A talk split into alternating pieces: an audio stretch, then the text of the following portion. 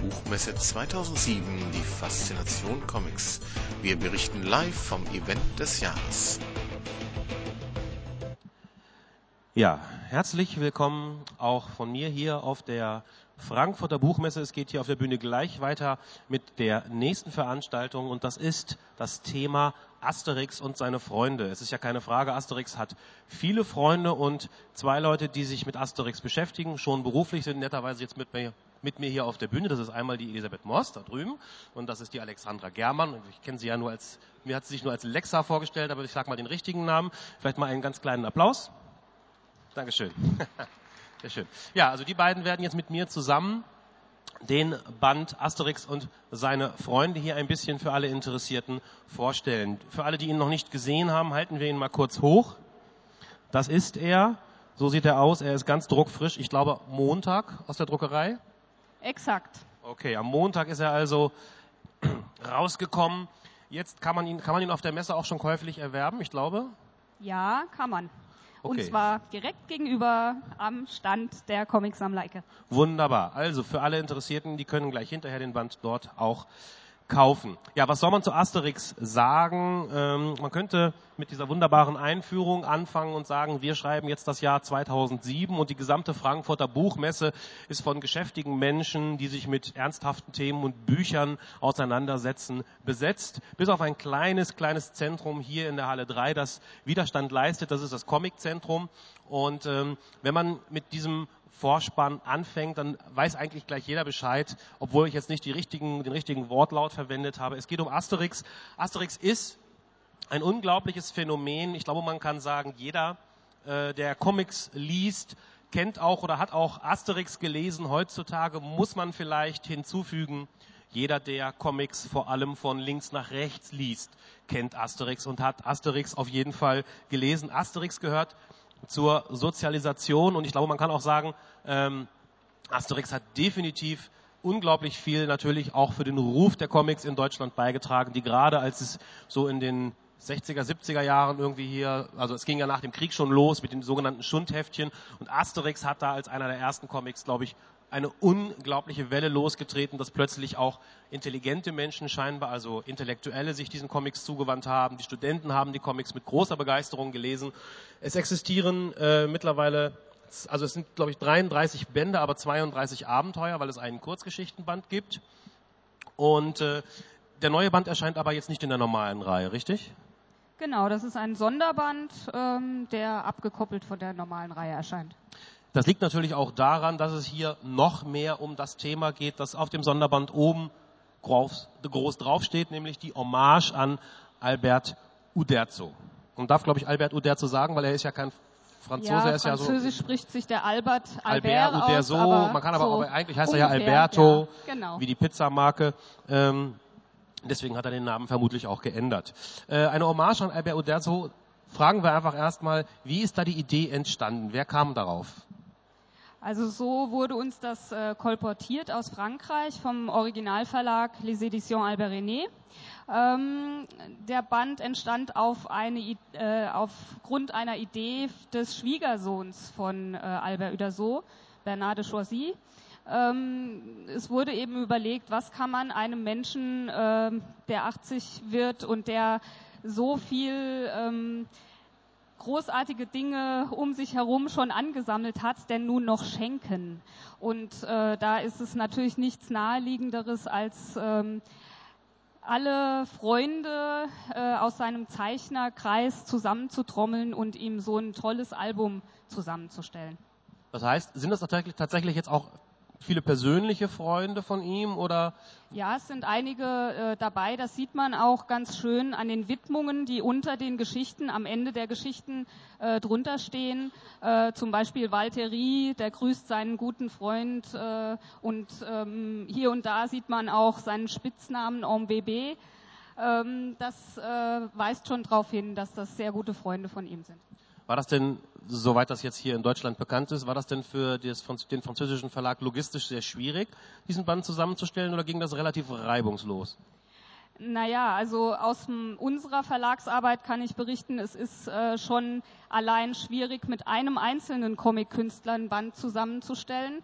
Und äh, wenn das nun über 30 werden, ähm, dann kann, möchte ich mir eigentlich persönlich gar nicht vorstellen, was für, eine, ähm, für ein Chaos das vielleicht auch teilweise war im Vorfeld. Nun, das Gute an der ganzen Sache ist ja, da es sich ja so ein bisschen um ein fast privates Geschenk in gewisser Weise gehandelt hat, hatten ja, denke ich mal, alle Autoren und alle Zeichner eine Deadline im Kopf, die ihnen wahrscheinlich ein bisschen wichtiger war als normale Deadlines vielleicht, die ein Verlag so setzen mag. Denn vor dem Geburtstag musste das Ganze ja auf jeden Fall fertig werden. Ja, also ähm, so nah war ich jetzt an der Entstehungsgeschichte nicht dran. Ich habe den französischen Kollegen da nicht äh, so über die Schultern gucken können, aber ähm, ich kann mir, wie gesagt, vorstellen, dass es sehr, sehr zeitknapp äh, mhm. zustande kam. Und der Band ist aber tatsächlich Albert Uderso an seinem Geburtstag auch persönlich überreicht worden?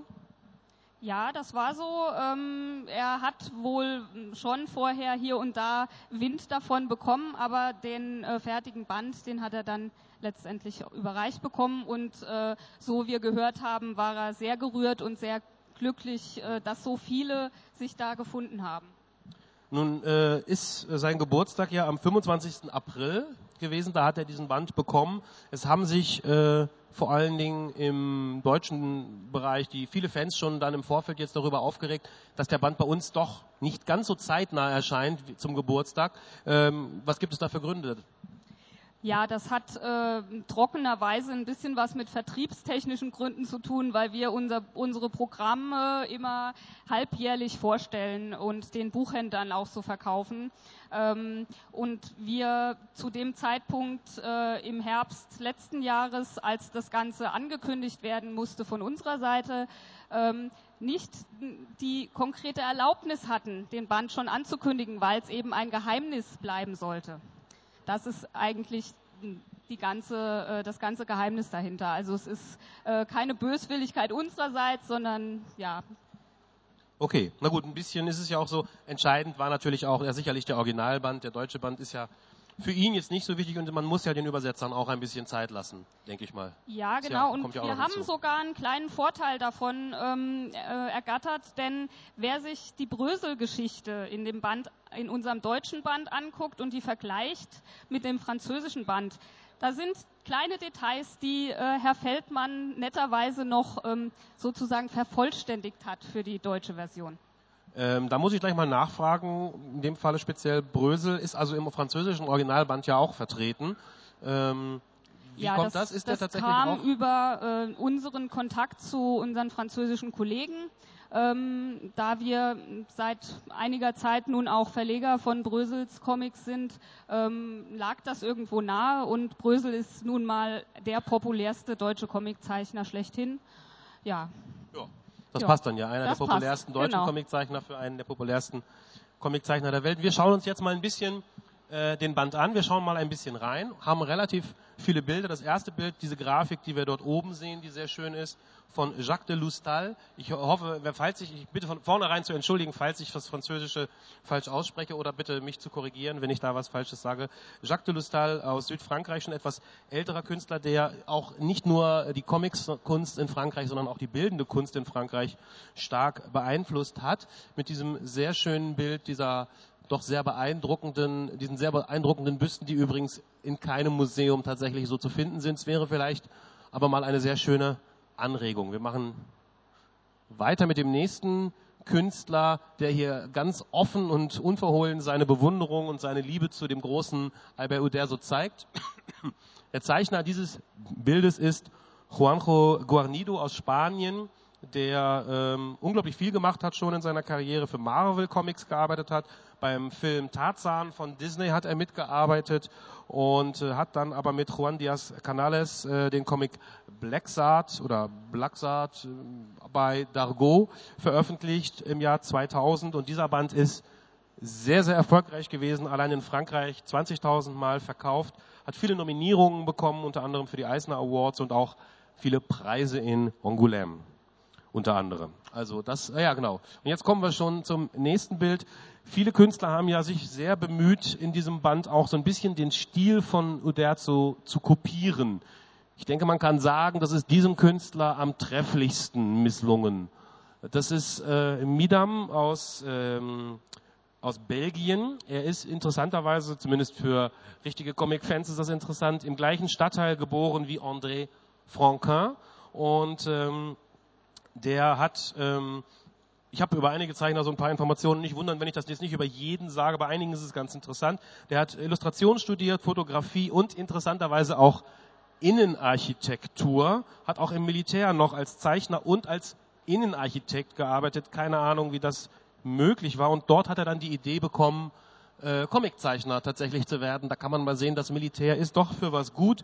Ich möchte auch nicht wissen, wie die Wohnungen aussehen würden, wenn er nach wie vor als Innenarchitekt arbeiten würde.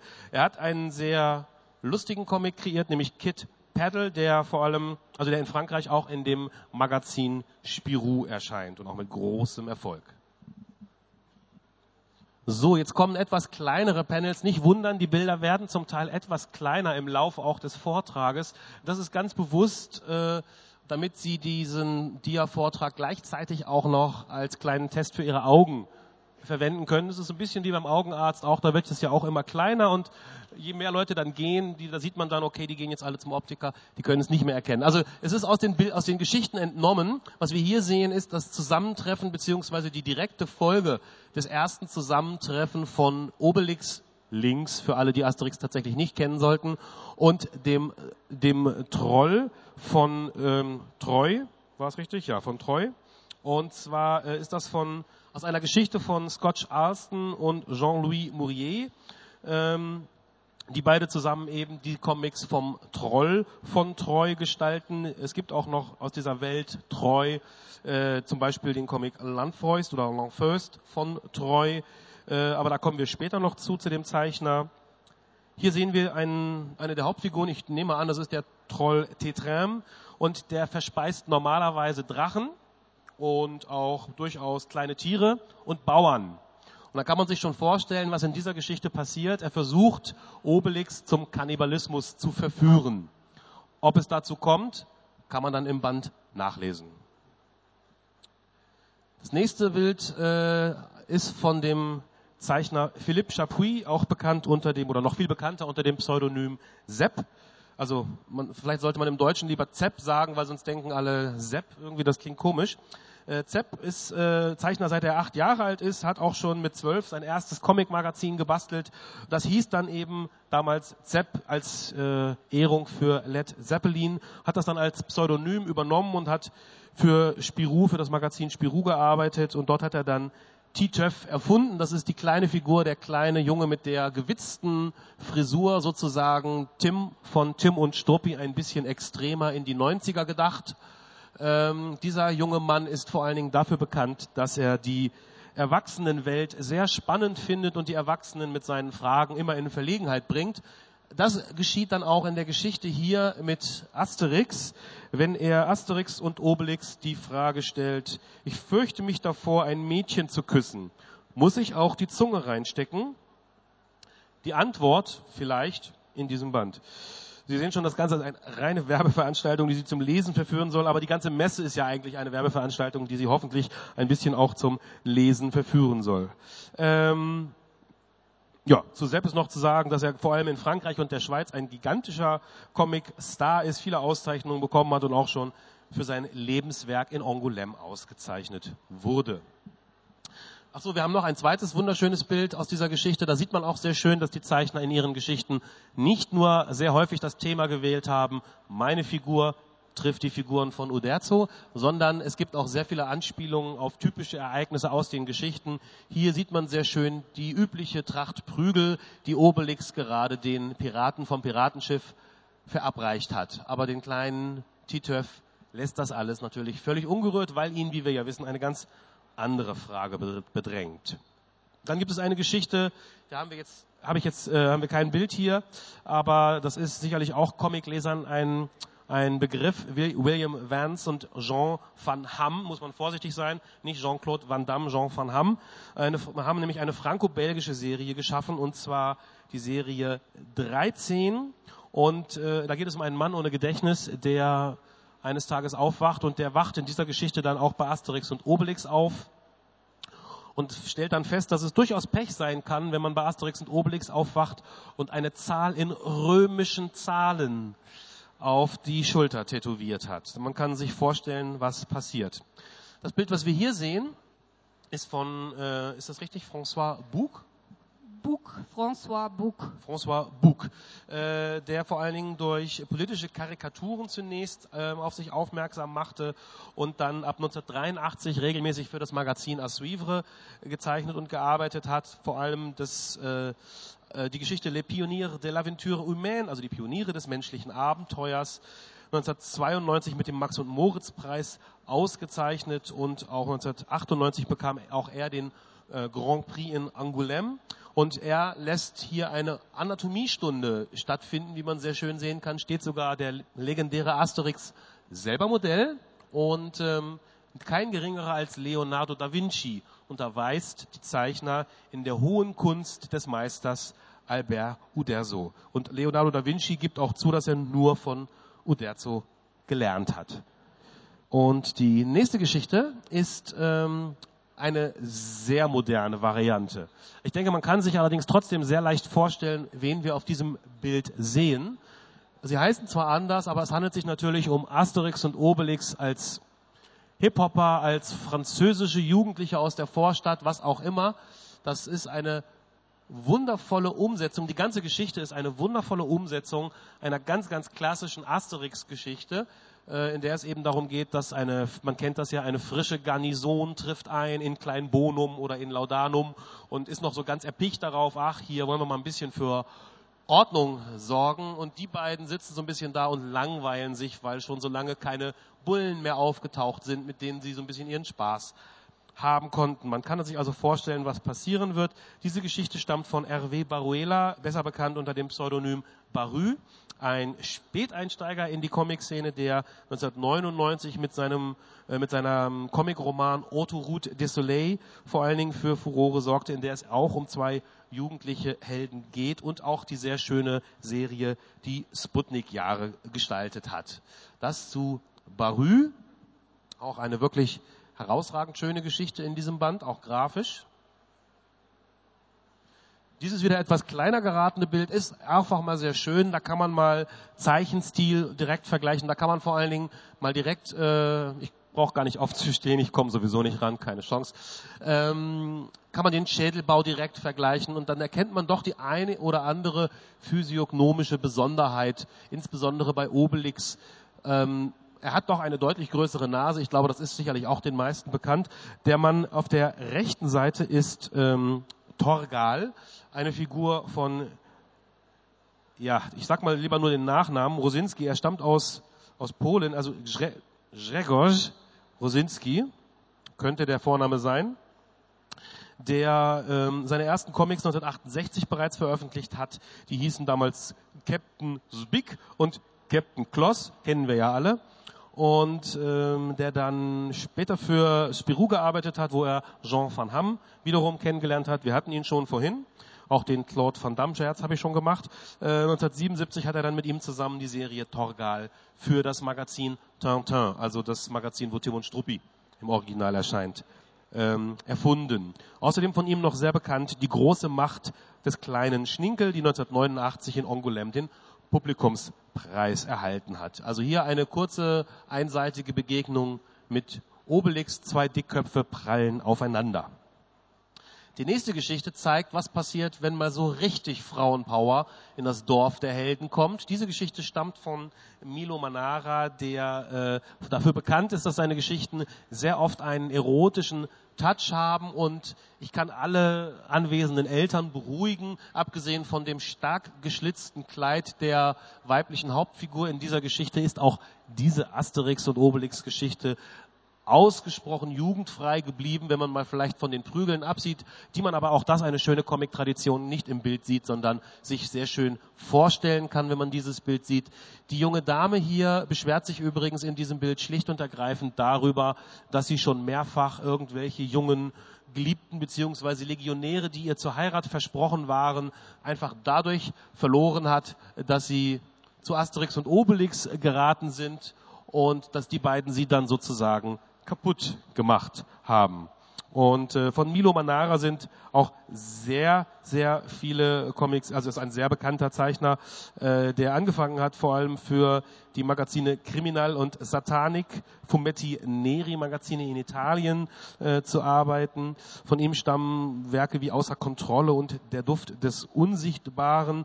Ab 1980 hat er dann für Assuivre, das Magazin, gearbeitet, hat mit Hugo Pratt und Federico Fellini zusammengearbeitet. Von ihm stammt äh, auch der der Comicroman Ein indianischer Sommer. Er hat sogar auch mit Pedro Almodovar zusammengearbeitet. Seine Werke wurden verfilmt. Also ein sehr umtriebiger Künstler, der auch sehr stark in die Welt des Films hineinragt. Der nächste Künstler, der ist nicht mit einem Bild vertreten, ist Turf. Ich sage das nur, erwähne es nur für alle, die es interessiert. Vielleicht kennen ja auch einige wenigstens den surrealen Comic, das Narrenschiff, den er gestaltet hat. Ansonsten ist zumindest bei uns von ihm nicht viel bekannt.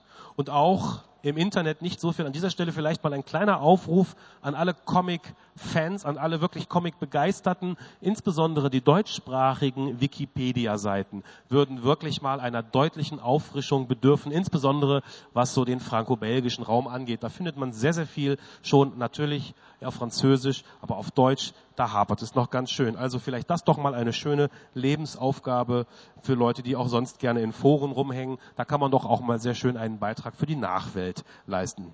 So, und weiter geht es mit François Voltery ein belgischer Künstler, der bereits mit 16 Jahren etwas veröffentlicht hat, es dann auch bei dem Magazin Spirou versucht hat. Dort wurde er abgelehnt, kam dann aber ins Studio Peyo und Peyo wird den meisten sicherlich was sagen. Er hat nämlich diese kleinen blauen Figuren mit den weißen Mützen erfunden, also die Schlümpfe im Original Listrums.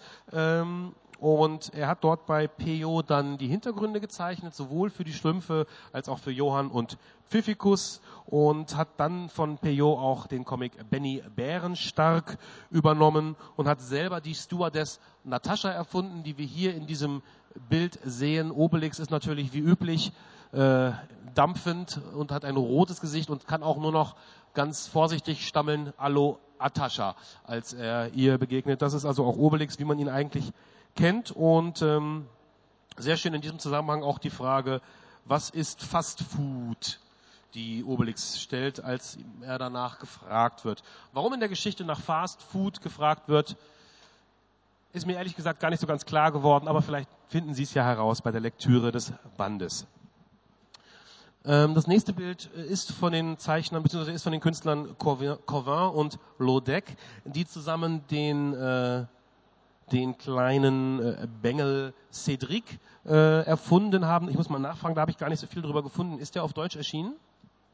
Der ist, so viel ich weiß, auch auf Deutsch erschienen, ist aber schon ein bisschen länger her. Ist auch schon ein bisschen länger her. Auf jeden Fall ist Cedric in dieser Geschichte natürlich auch selber zu sehen. Was wir hier aber sehen, ist ein Besuch von Asterix und Obelix bei Albert Uderso persönlich. Und wir haben es vorhin schon gehört, dass, ähm, dass alles Freunde von Uderzo sind. Das kann man hier auch erkennen, dass die Künstler ihn offensichtlich persönlich kennen. Es gibt nämlich so eine kleine nette Spitze, wenn ähm, einer Figur zu Asterix und Obelix sagt auf dem Weg, äh, oh, wenn ihr zu ihm kommt, dann bittet ihn euch seine Sammlung von Luxuskutschen zu zeigen. Darauf ist er besonders stolz. Der nächste Zeichner, den nächsten Künstler, den wir hier haben, ist sicherlich auch den meisten bekannt. Vorsicht für alle, die sich jetzt, die nicht so up to date sind. Es ist natürlich nicht Maurice, der ja leider schon verstorben ist, sondern es handelt sich um HD, der Morris jetzt gewissermaßen beerbt hat, der, glaube ich, jetzt, wenn ich es richtig verstehe, der reguläre Zeichner der Lucky Luke Serie ist. Ja, genau. Ähm, wir hoffen auch alle, dass es bald einen neuen Band geben wird. Ja, also so lange ist es ja noch gar nicht her. Jetzt ist ja wieder noch einer von Goscinny, äh, von, von ähm, Morris und Goscinny nochmal ein Alter erschienen. Ähm, HD hat äh, schon mit es gibt unglaubliche Karrieren, es wird immer jünger. Ich glaube, wir merken das auch im Laufe des Erzählens. Äh, mit, er hat schon mit drei die ersten Bildergeschichten angeblich gemalt, hat die Schulhefte vollgekritzelt und der erste Comic, den er sich mit neun Jahren gekauft hat, war tatsächlich auch Lucky Luke. Oder er hat ihn bekommen, da geht das Internet nicht so genau drauf ein. Er war Röntgenspezialist, interessanterweise.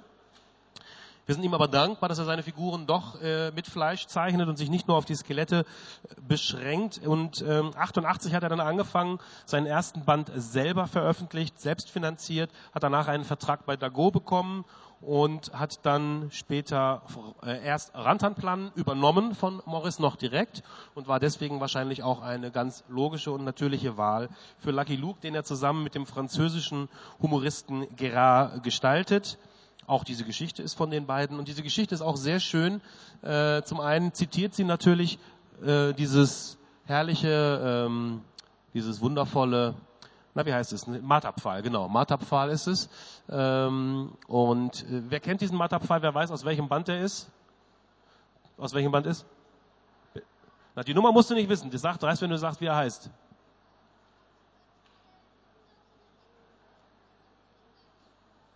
Da werden sie auf so eine Insel gespült, das ist richtig, ja. Äh, kann er sich dafür nachher vielleicht bei Japan einen Comic abholen? Ja, könnte Okay. man drüber reden. Okay, wir kommen, äh, bleib du mal da hinterher, das ist schon ganz richtig. Ich sag dir mal zwei, ich sag, pass auf, wir machen es mal so, ich sag dir noch zwei Namen von Asterix und dann kannst du sagen, welcher es ist. Ist es Asterix und der Kupferkessel oder ist es die große Überfahrt? Es ist, ich habe gehört, die große Überfahrt. Das ist richtig, sehr schön, wunderbar. Vielleicht mal einen kleinen Applaus. So ein junger Fan. Auch er kennt sich ziemlich gut aus, hat sofort erkannt, aus welchem Band das stammt, denn in dem Band Die große Überfahrt treffen Asterix und Obelix ja auf die Indianer und werden dann am Ende des Bandes tatsächlich verewigt in diesem Marterpfahl. Und äh, in dieser Geschichte nun reist ein Zeichner namens Albert Goldfinger äh, mit Lucky Luke durch den Westen und erfährt dort Erstaunliches, nicht nur über die Gallier, die schon bei diesen Indianern zu Besuch waren, sondern auch über Lucky Lukes Fähigkeit, schneller zu ziehen als sein Schatten. Ich möchte da nicht zu viel verraten, die Geschichte sollte man auf jeden Fall gelesen haben und deswegen sage ich da auch nicht mehr dazu. Ich habe noch einen kleinen Ausschnitt aus einem Interview mit Ashti gefunden, der interessanterweise äh, schon an einem an einer Hommage an Maurice passenderweise teilgenommen hat und der erzählt, bei dieser Gelegenheit bin ich Madame Maurice in Belgien begegnet, zufällig an meinem Geburtstag.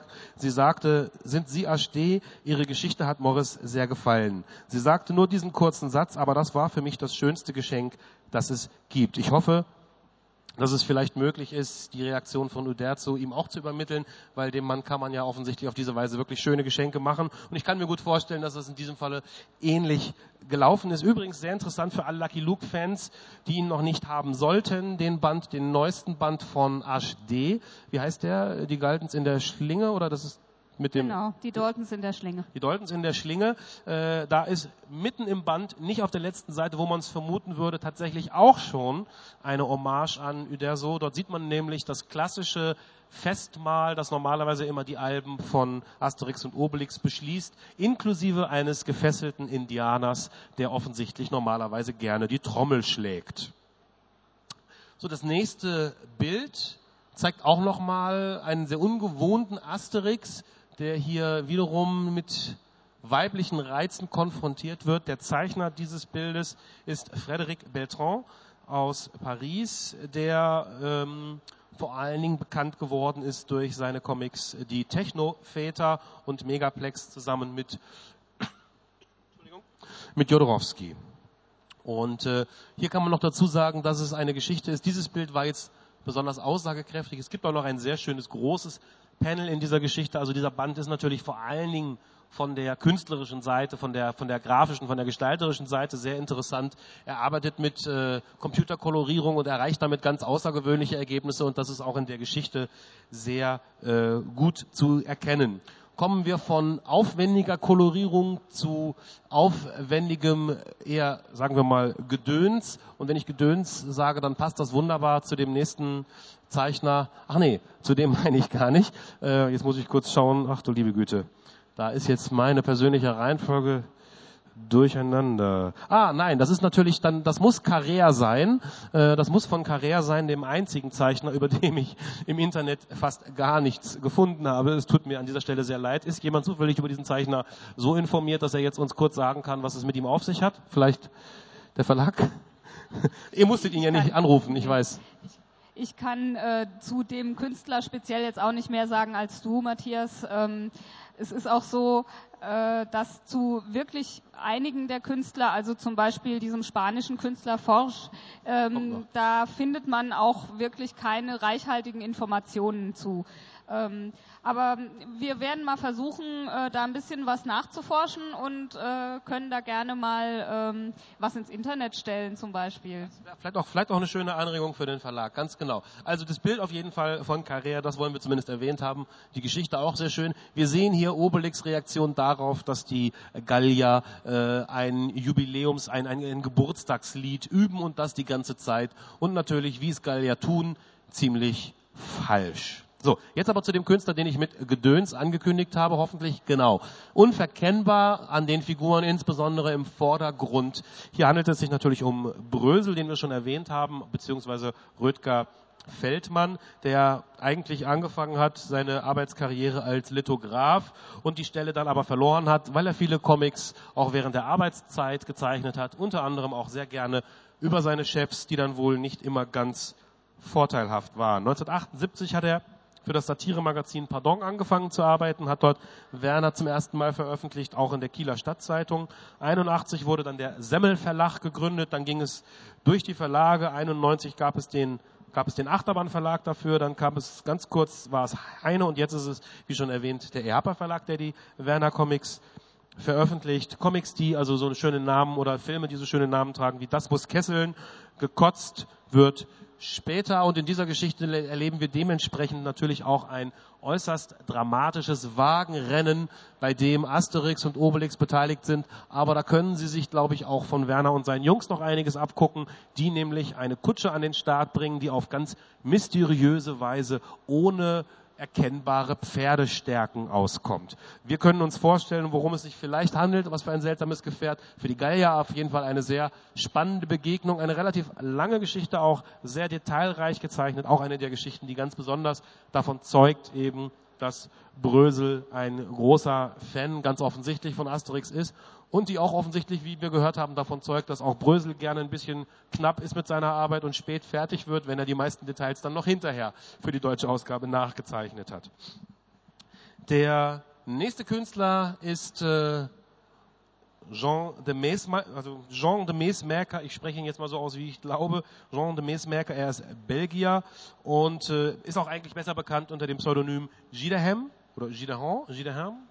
Gidehem. Gidehem, ja, der erste Versuch ist oft doch richtiger, als man glaubt.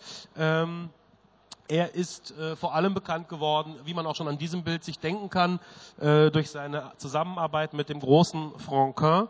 Äh, mit, er hat mit ihm an Spirou und Fantasio gearbeitet, auch an Gaston. Und die Serie Gaston hat er dann sogar ab 1957 mehr oder weniger alleine betreut. Deswegen kommt es hier auch zu diesem lustigen Zusammentreffen, nicht nur mal von Majestic, sondern auch der anderen Gallia mit Gaston Lagaffe. Und ähm, was auch sehr interessant ist in dem Zusammenhang über Herrn de Mees-Merker. Deswegen ist der Name ganz interessant. Der cholerische Herr Bruchmüller, der Leuten, die vielleicht Gaston doch regelmäßig gelesen haben, äh, ein Begriff sein dürfte. Das ist der Mann, der immer versucht, einen Vertrag abzuschließen. Es gelingt ihm aber nie, wurde im Original tatsächlich auch nach de Mees-Merker benannt. Ob das jetzt tatsächlich irgendwas mit Miesmacher zu tun hat, der Name klingt so ein bisschen danach, aber mag sein, dass das nur im Deutschen so klingt und im Belgischen diese Bedeutung nicht hat. Auf jeden Fall ist er der Namensgeber des Herrn Bruchmüller im Original. Der nächste Künstler, der hier ein unglaubliches Panoptikum gestaltet hat. Auch dieses Bild sehr schön für jeden Augenarzt geeignet, denke ich mal. Auch hier können Sie jetzt mal zeigen, was Sie drauf haben, was Sie erkennen können. Es ist schwierig, ich kann aber versprechen, im Album ist dieses Bild auch schön groß und man kann diese Wunder, dieses wunderbare Detailreichtum dann sich in aller Ruhe anschauen. Äh, der Schöpfer dieses Bildes ist Danny, ähm, der eigentlich Daniel Erotin heißt, äh, ein belgischer Zeichner, der ab 66 seine Comics veröffentlicht, unter anderem in dem Magazin Tintin. Und 68 hat er zusammen mit Greg die Serie Oliver und Columbine äh, geschaffen. Und das ist quasi äh, auch das Bild, was wir hier sehen. Das ist das Land, in dem die beiden leben. Das ist ein sehr fantasievoller Comic, was man hier auch schon sieht Schaum im Traum und dort werden Asterix und Obelix eben begrüßt. Später hat Danny dann auch noch äh, andere Sachen gemacht. Er hat zum Beispiel Andy, Andy Morgan von Hermann übernommen und in den 80ern vor allem durch relativ freche Soft-Erotik sich einen Namen gemacht, dann Bände rausgebracht mit vielsagenden Titeln wie Oh la la. Sehr schön, Gott sei Dank hat er sich aber für Asterix und Obelix auch auf seine frühere Serie besonnen. Dann kommen wir zum nächsten Zeichner. Ähm, man ist geneigt, Steve Q sozusagen wegen des Vornamens, aber er ist auch Franzose, obwohl, naja, Steve Cousin, er wohnt oder hat gewohnt in Paris und in Texas, was schon mal ein sehr, eine sehr filmische Sache ist, Paris, Texas als Lebensmittelpunkte angeben zu können. Er hat auch als Rodeo-Reiter tatsächlich gearbeitet, aber eben auch, Gott sei Dank, als Zeichner ab 1995.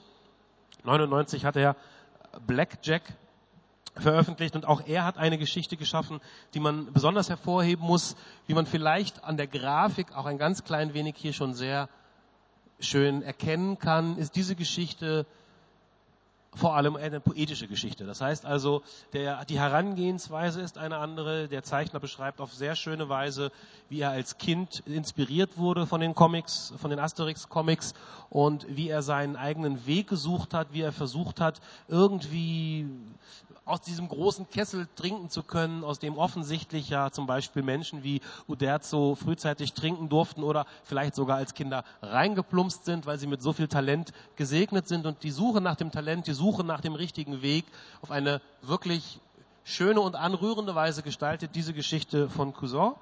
Also auch das nochmal eine ganz besondere Leseempfehlung für alle, die auf dieser Messe einfach nur mal den Band in die Hand nehmen wollen und mal ein paar Geschichten Probe lesen wollen, um sich zu entscheiden, ob sie ihn haben möchten.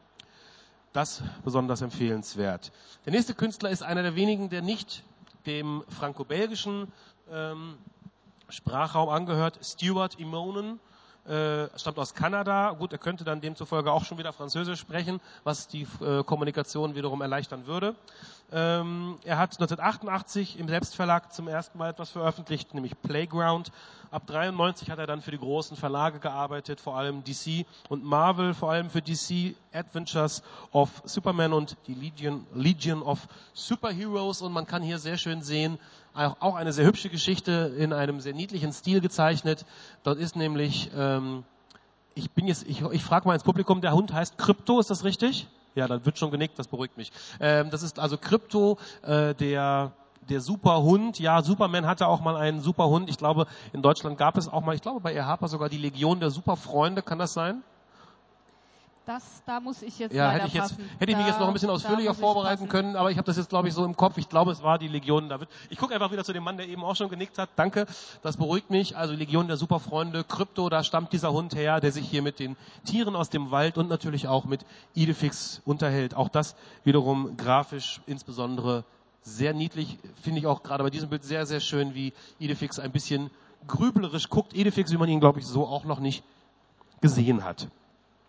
Der nächste Beitrag ist von Tibet und zwar ähm, Gilbert Gascal ist das, Tibet, und äh, zusammen mit André Paul Duchateau hat er den Comic Rick Master vor allen Dingen kreiert und von ihm stammt außerdem noch ganz alleine der Western-Comic Chick Bill und alle Figuren, wie man hier schön sieht, treffen hier aufeinander. Also wer es bis jetzt noch nicht gemerkt hat oder wer später dazugekommen ist, natürlich in diesem Band das Hauptprinzip, das, die Grundstruktur der Geschichten besteht darin, meine Figuren treffen die Figuren des großen Albert Uderzo. Das ist natürlich auch, weil es eine Hommage sein soll, naheliegend und insofern gibt es hier eine Menge Begegnungen, die man so nicht erwarten würde und wir kommen auch gleich schon äh, zu der nächsten Art, zu der nächsten Begegnung der ganz ungewöhnlichen Art. Wenn man sich dieses Panel anschaut, ist man zunächst mal irritiert.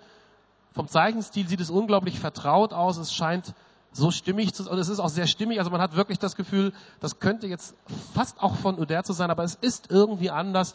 Es ist irgendwie ein anderer Zeichenstil, der da ein bisschen mit eingeflossen ist. Man sieht aber auch im Hintergrund sehr schön und an vielen Details, dass hier auch die Welt von Uderzo wirklich unglaublich detailgenau getroffen wurde. Und der Künstler, ähm, der das geschaffen hat, ist auch ein selber ein sehr bekannter Meister seines Fachs, nämlich Vicar aus Chile, Victor José Arriagado Äh, Rios ist eigentlich sein Name, wenn ich schon von allen den richtigen Namen sage, dann auch von ihm, der natürlich schon seit vielen, vielen Jahren für Disney arbeitet. Er hat angefangen mit politischen Karikaturen und hat dann auch für so, ich glaube, man darf sagen, unterschiedliche Sachen gearbeitet wie Petsy und den Playboy.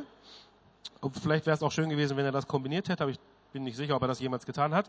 Und hat dann 71 angefangen für Egmont zu arbeiten und hat seitdem unglaublich viele, meistens wirklich wunderschöne äh, Donald Duck Comics gestaltet. Er hat einige auch geschrieben, meistens arbeitet er allerdings mit Szenaristen zusammen.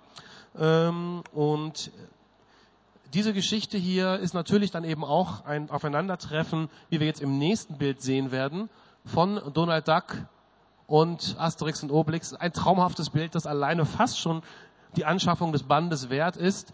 Asterix und Obelix und äh, was sagt er da? Eine eine eine schwer zu erkennen, eine lackierte Ente, glaube ich, ne? Eine lackierte, ja, eine lackierte. eine lackierte Ente sagt Obelix. Ich bin nicht sicher, ob er in der Geschichte auch noch die Spinnen, die Enten sagt. Das macht aber nichts. Die beiden treffen tatsächlich in der Geschichte auch noch auf andere Enten, weil sie nämlich mit einer Zeitmaschine in das Entenhausen von heute transportiert werden. Und das sieht man dann auf dem nächsten Bild. Auch ein Bild für die Götter eigentlich. Asterix und Obelix im klassischen Auto von Donald Duck unterwegs. Eine wirklich zauberhafte Geschichte von dem Zeichner, über den Karl Barks, der große Karl Barks, mal gesagt hat, dass er ihm vom Zeichenstil wahrscheinlich am nächsten kommt. Ein großes Kompliment wiederum aus einem großen Munde und auch das wiederum ein echtes Highlight in diesem Band, diese Geschichte für jeden Vikar, für jeden, denke ich mal, Disney-Fan ein Muss und ich denke mal für Asterix-Fans auch ein großes Vergnügen, weil auch Asterix und Obelix eben sehr, sehr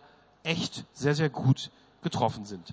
Im nächsten Comic sehen wir das, ich glaube, ich glaube beim, beim, in einem Auto- und Motorsport gibt es, glaube ich, den, den Begriff der Unwucht, kann das sein? Irgendwie sowas. Und wir sehen hier, was passiert, wenn eine ganz gewaltige Unwucht auf ein Rennauto einwirkt. In diesem Falle Obelix, der mal eben so nonchalant in ein Rennauto einsteigen will.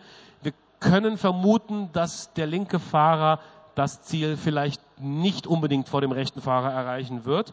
Ähm, es geht natürlich um die Serie Michel Vaillant, eine ebenfalls sehr, sehr bekannte franco-belgische Serie 1957 gestartet von Jean Graton und der, Entschuldigung, der auch ähm, diesen Einseiter in diesem Band gestaltet hat. Was glaube ich auch etwas ganz Besonderes ist, nicht? Weil aktiv ist er ja ansonsten kaum noch. Also die aktuellen Michel Vaillant Abenteuer werden ja von, von glaube ich, von seinem Sohn gestaltet und von daher auch nochmal was ganz Besonderes, ein Comic eben vom Jean Raton, Jean Raton nochmal höchst selbst. Der nächste ist von Derib.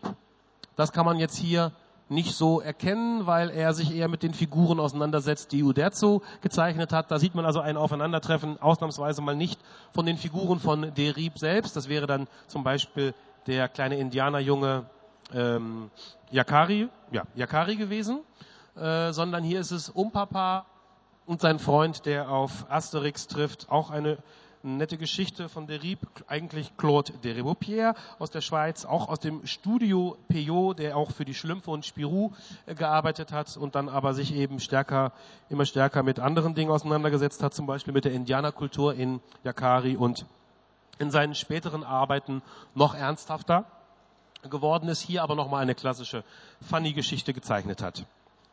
Wir machen weiter mit ähm, dem Zeichner, der zwar nicht das Masopilami erfunden hat, das war ja André Franquin, aber mit dem Zeichner, der ist seit 87 gestaltet, zeichnet, das ist Batin und ähm, der ist auch im Netz noch relativ schlecht vertreten und deswegen ist er tatsächlich, glaube ich, der Einzige, dessen richtigen Namen ich jetzt auch nicht sagen werde. Ähm, aber das macht, glaube ich, in diesem Fall auch nichts. Äh, wie gesagt, der Zeichner des Masupilamis auch hier ganz klassisch natürlich ein Aufeinandertreffen der ungewöhnlichen Art. Zwei geistig einigermaßen gleichwertige Wesen treffen aufeinander und äh, versuchen miteinander klarzukommen der nächste Künstler, ich habe vorhin gesagt, das ist über den Künstler, den ich vorhin hatte, das war, glaube ich, äh, Turf. Nee, über Carrea gab es gar nichts im Netz. Über diesen Künstler ist es ähnlich schwierig, aber aus anderen Gründen. Über den gibt es unglaublich viel im Netz, aber es ist bedauerlicherweise alles auf Spanisch. Weil in Spanien ist dieser Mann, nämlich der schon erwähnte ähm, Cartoonist und Karikaturist Forges oder Forge, also wahrscheinlich da in Spanien würde man doch Forges, wird man sagen. Und ähm, dort ist er unglaublich bekannt, aber äh, mag sein, dass bei Google auf Seite 112 dann die ersten englischsprachigen Seiten kommen.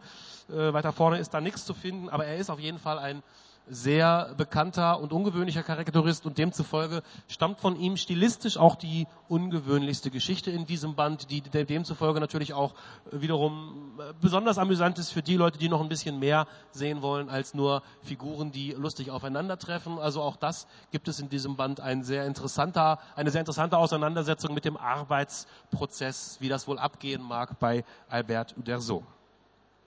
Und der letzte Zeichner im Band, nee, das ist noch nicht der letzte Zeichner, das ist der vorletzte, das ist David Lloyd. Das ist auch einer der wenigen englischsprachigen Künstler in diesem Band, der ähm, in Deutschland vor allen Dingen bekannt ist, immer noch bekannt ist für einen nach wie vor auch der besten Comics, die es gibt, nämlich wie vor Vendetta, vor kurzem relativ schlecht verfilmt, aber äh, zumindest inhaltlich relativ schlecht verfilmt, aber natürlich gerade auch für Comic-Fans, die insbesondere David Lloyd und seine Arbeit von früher schätzen. Besonders interessant, wie gestaltet der nun äh, die Gallia? Auf diesem Bild kann man das schon einigermaßen gut erkennen. Ist auch eine lustige Anspielung in dieser Geschichte drin, nämlich auf die äh, britische Fernsehserie mh, Nummer 6 ist es, glaube ich, hieß die, glaube ich, Number 6.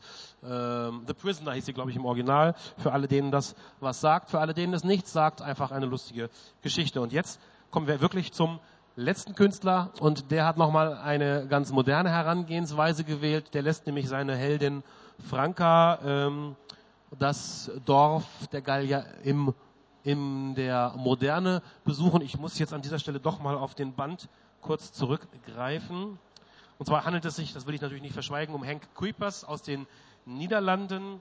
Und äh, auf diesem Bild kann man irgendwas erkennen. Naja, der, der, der Klempner, genau, ah ja, genau, links unten, die beiden Herrschaften, die sich da links unten so herrlich streiten, sind natürlich, könnte es auch anders sein, ein Klempner, der auch als Schmied arbeitet und ein Fischhändler. Und es äh, geht natürlich einerseits um einen Auffahrunfall, aber äh, wie man auch auf diesem Bild, wenn man genau hinschaut, erkennen kann, wahrscheinlich auch um die Gütequalität, um die Frische der Fische. Ja, das reimt sich, aber war jetzt keine große Absicht. Ach so, nein, ich habe ein Zeichner natürlich noch vergessen. Ich verspreche hier dauernd den letzten. Jetzt kommt, glaube ich, wirklich der letzte. Ja, es ist jetzt der letzte Beitrag, nämlich vorhin schon erwähnt Didier Taquin und der schon erwähnte Alston oder Arston, die zusammen eben, also der eine hat, den hatten wir schon vorhin, der war der Troll von Treu. Von den beiden wiederum stammt jetzt die Serie ähm, Longfäust oder vielleicht darf man auch Deutsch Landfäust von Treu sagen. Und äh, da geht es halt auch so ein bisschen ums Mittelalter und das ist auch eine amüsante Geschichte. Hier sehen wir nämlich, zumindest in den Augen des Autoren, den ersten Entwurf von Uderzo, was man mit Asterix und Obelix und Miraculix und den anderen anstellen könnte, bis dann Goscinny ihn am Ende der Geschichte überredet, dass das Mittelalter als Handlungsort vielleicht doch keine so gute Idee ist. Auch das also eine sehr amüsante Herangehensweise. Ich gucke mal auf die Uhr. Ja, wir haben unsere Zeit ziemlich ausgefüllt, würde ich sagen. Ich hoffe, wir haben zumindest durch die kleineren und größeren Bilder einen kleinen Einblick geben können in diesen Band, der, ich habe es jetzt schon ein paar Mal gesagt, lohnenswert ist für viele, für Asterix-Fans mit Sicherheit, für äh, Leute, die sich einfach für ähm, Comiczeichner interessieren, also vor allen Dingen für verschiedene Stile interessieren. Natürlich eine sehr schöne Sammlung von sehr unterschiedlichen Stilen, sehr äh, sehr prominenter und sehr qualitativ hochwertiger Künstler. Eine interessante Auseinandersetzung mit dem Thema Asterix. Asterix ist ja ohnehin ein Thema, das, glaube ich, nach wie vor immer noch die Leute fasziniert äh, und auch schon viele Verfilmungen und sogar Realverfilmungen mit Gérard Depardieu überlebt hat. Das wird also auch in Zukunft, denke ich mal, noch ein Thema bleiben. Wir wünschen uns alle, dass wir noch nicht den letzten großen Geburtstag von Uderzo gefeiert haben, sondern dass wir auch da noch einiges zu erwarten haben. Wir wünschen also von dieser Stelle aus ich bin mir fast sicher, egal wie laut wir jetzt die Anlage drehen, es wird nicht ankommen direkt, aber man kann es ja vielleicht übermitteln. Herzliche Glückwünsche natürlich auch an uns von unserer Stelle. Es kommt ja auch sehr verspätet, aber wir haben schon gehört, aus was für Gründen. Ist auch nicht schlimm. Hauptsache, es kommt von Herzen, so wie dieser Band. Und äh, in diesem Sinne würde ich sagen, viel Spaß, schauen Sie mal rein und viel Spaß weiterhin noch auf der Frankfurter Buchmesse und danke für Ihr Interesse. Dankeschön.